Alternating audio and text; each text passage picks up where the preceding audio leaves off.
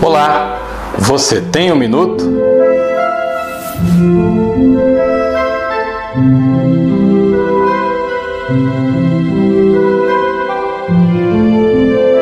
Conta-se a história de um homem que enxergava mais do que aqueles que lhe cercavam.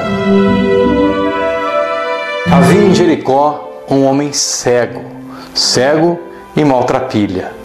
O seu nome era Bartimeu. Bartimeu era cego de nascença e o seu maior desejo era poder voltar a enxergar.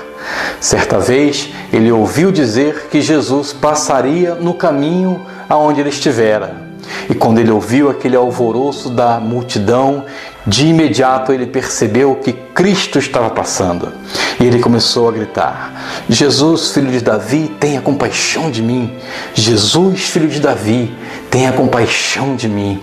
Quanto mais a multidão o repreendia, mais alto ele gritava, até que o seu clamor chegou aos ouvidos do Senhor.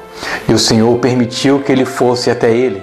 Aproximando-se de Jesus, Cristo perguntou: O que queres que eu te faça? Bartimeu poderia pedir qualquer coisa, mas ele pediu aquilo que ele mais necessitava: a visão. Senhor, eu quero ver.